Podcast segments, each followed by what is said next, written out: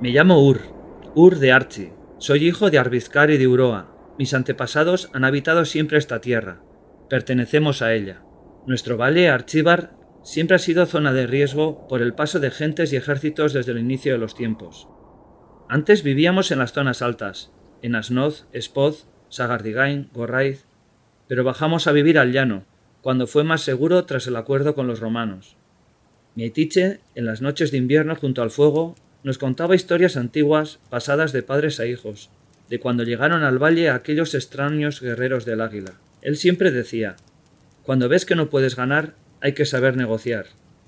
Eso hicieron los cabezas de nuestros clanes para conservar cierta autonomía, a cambio de dejar explotar una parte de nuestras minas, que protegiéramos el paso del Pirineo y que parte de nuestros hombres fueran para su ejército.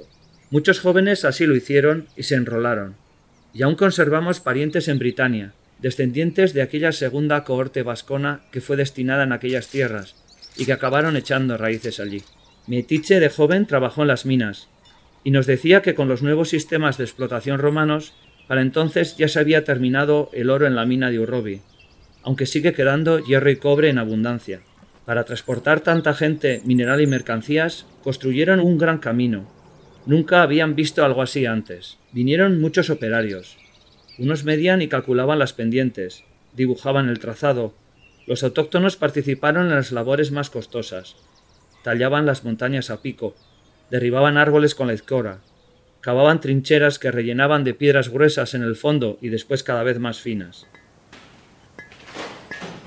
Marcaban el camino cada mil pies, con grandes piedras verticales, miliarios los llamaban, que fijaron en Zandueta, Mugarriluce, Ibañeta y más allá.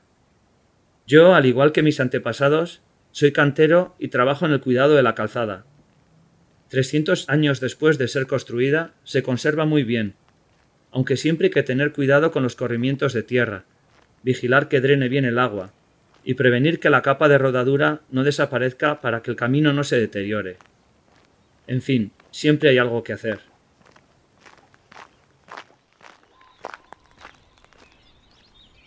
Ahora mismo también estamos trabajando en las termas de Archi, junto a la calzada, que se destinaban para el descanso de transeúntes, cambio de postas y vigilancia del camino.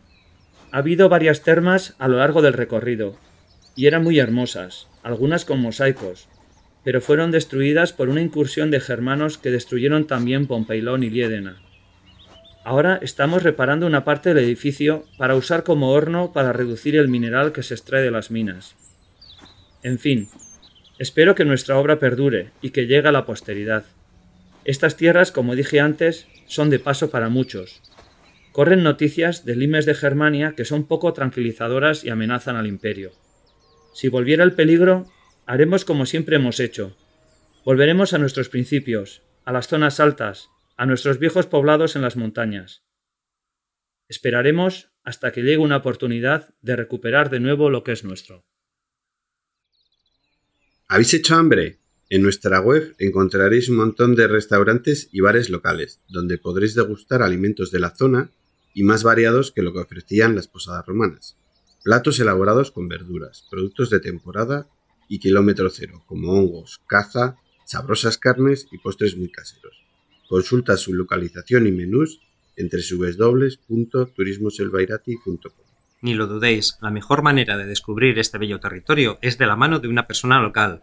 Los guías que pertenecen a nuestra asociación os contarán estas y mil historias más y os ayudarán a entender este paisaje.